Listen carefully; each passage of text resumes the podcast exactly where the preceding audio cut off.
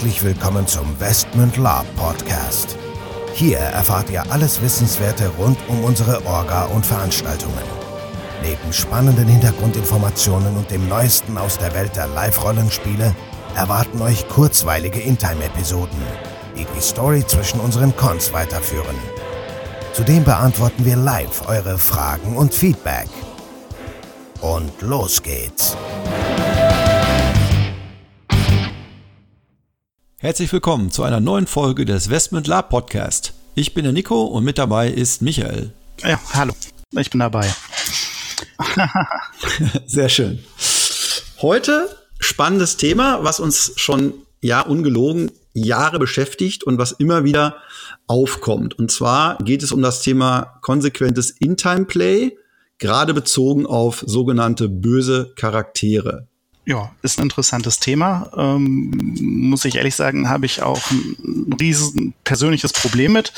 Ähm, gar nicht jetzt so sehr als äh, SL oder Orga, sondern vielmehr als Spieler, wenn ich selber auf Cons unterwegs bin.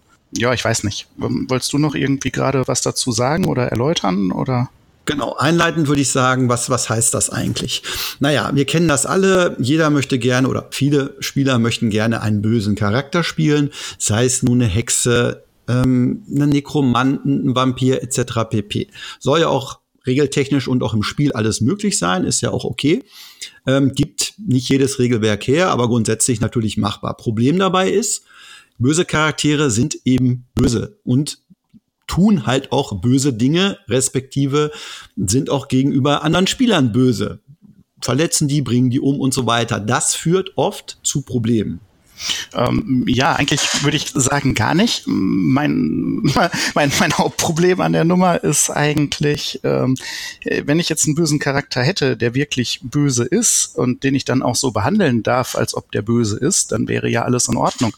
Ähm, ich erlebe immer wieder, ähm, man trifft den typischen Tavernenorg der pöbelt auch rum, spielt gut, benimmt sich so, wie sich ein Ork benehmen würde in einer Taverne. Die Frage, die sich dann stellt, ist, was macht dieser Ork in dieser Taverne? Und ähm, wenn ich ihn umbringe, äh, warum stört es alle? Also im Grunde konsequentes Spiel würde ja bedeuten, der Ork kommt in die Taverne, spielt konsequent. Ich spiele genauso konsequent, stehe auf und bringe den Ork um. Und eigentlich müssten alle anderen guten Charaktere dann aufstehen und applaudieren, weil der Ork jetzt aus der Taverne dann tot oder wie auch immer entfernt wurde. Ein Problem an der Nummer, genau das passiert dann im Live-Rollenspiel nicht ähm, betreffend der Konsequenz, sondern ähm, auf einmal ist der gute Charakter der Böse, weil er einen bösen Charakter ähm, beleidigt oder sonst irgendwas hat. Naja, du, du weißt, du kennst unser früheres Intime-Spiel. Wobei man sagen muss, dass das früher konsequenter war, weil das früher nicht so das Problem war.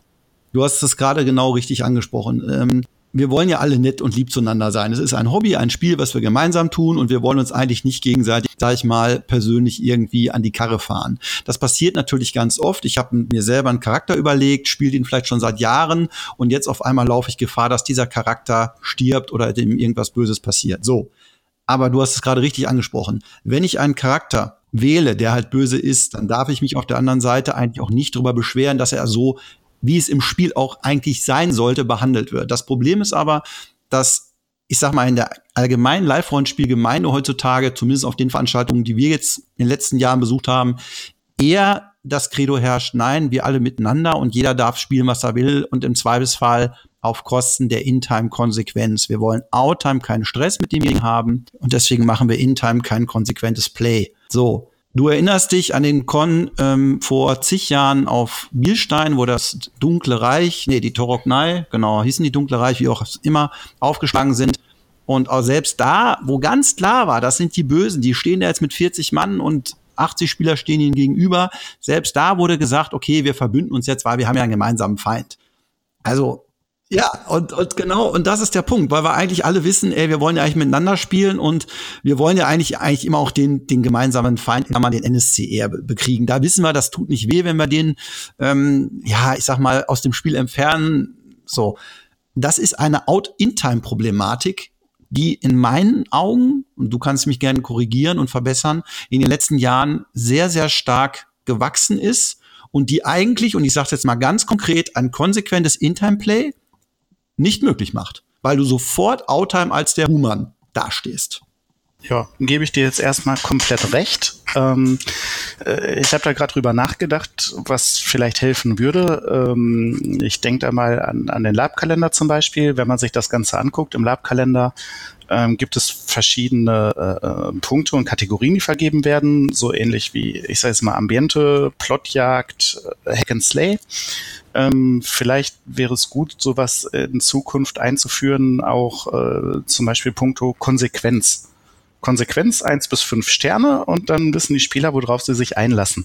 Ähm, ich habe da die typische Taverne, wo irgendwie der Dämon, also jetzt mit Flügeln und Hörnern und allem drum und dran, neben dem Großinquisitor steht und beide trinken Bierchen. Und ich frage mich, muss das sein?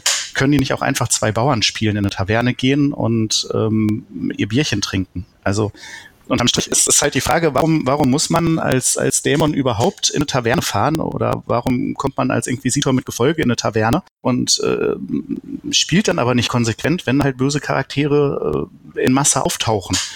Also ähm, die Frage ist ja im Grunde Lab Quo Vadis was ist der Weg und wie sieht das dann mal in ein paar Jahren aus, wenn man diesen Weg konsequent beschreitet? Oder ist es jetzt an der Zeit, vielleicht das Ganze zu ändern und im Setting schon festzulegen, bevor es irgendwelche Leute besuchen? Wenn man zum Beispiel sagt, hey, wir sind nicht konsequent oder unsere Taverne ist halt im, im Dämonenreich angesiedelt oder wir haben eine Piratentaverne, da zählt das Recht des Stärkeren oder ähm, wir sind halt eine Inquisitoren-Taverne und böse Charaktere sind ja nicht willkommen und werden entsprechend behandelt. Dann wissen alle, worauf sie sich einlassen. Also ich fände das ein bisschen fairer als dieser Sprung ins kalte Wasser.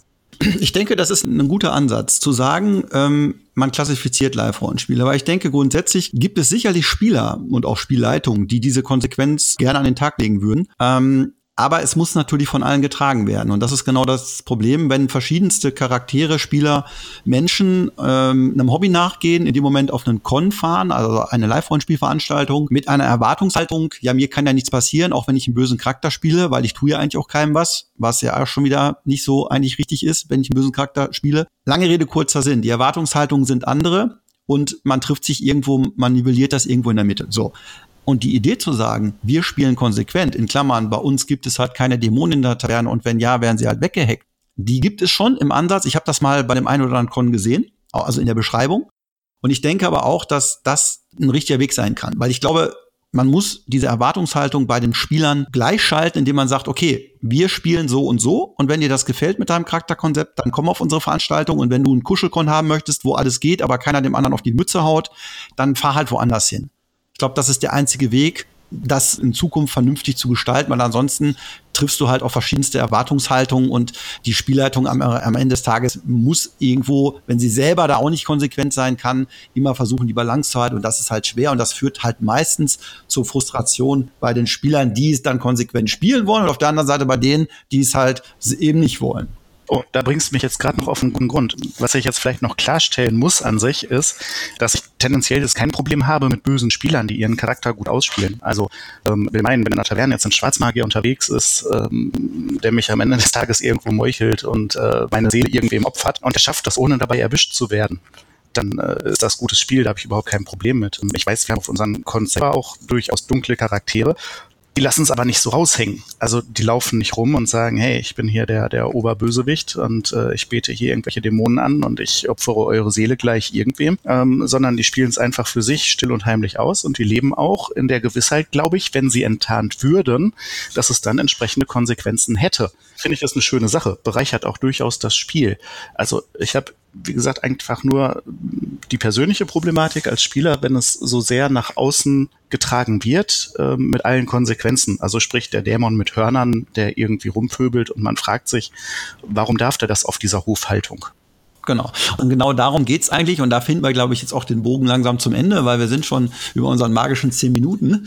Ähm, genau das ist der Punkt. Erwartungshaltung und halt auch eigene Einstellung des Spielers. Du kannst natürlich immer einen Pappnasenspieler haben, der das alles ignoriert, aber ich denke mal, jeder Live-Rollenspieler, der irgendwie konsequent spielen möchte, dem sollte klar sein, was dass ein Dämon halt in der Taverne nichts zu suchen hat und äh, dass, wenn irgendwelche Orks in der Taverne rumlaufen und rumpöbeln, dass es Konsequenzen haben muss. Aber wie gesagt, bei allen gleich muss man das im Vorfeld klären vor der Veranstaltung und sollte dann nicht anfangen, in der Veranstaltung ähm, das versuchen zu lösen, weil das klappt im Normalfall nicht.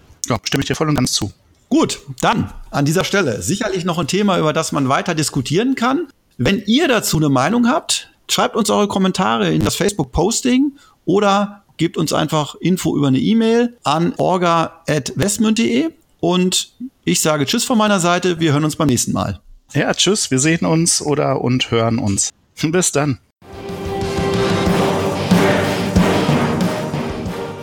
So, bevor jetzt wirklich Schluss mit dieser Episode ist, an dieser Stelle noch einmal der Hinweis, dass wir uns natürlich jederzeit über euer Feedback und eure Fragen freuen. Ihr könnt diese gerne als Facebook-Kommentare unter die jeweiligen Episoden-Postings schreiben oder einfach eine Mail an orga.westmund.de raushauen. Zudem würden wir uns mega freuen, wenn euch der Podcast gefällt und ihr uns eine 5-Sterne-Bewertung und eine nette Rezension bei iTunes gebt. Das hilft uns, den Podcast immer besser zu machen. So long und bis denn.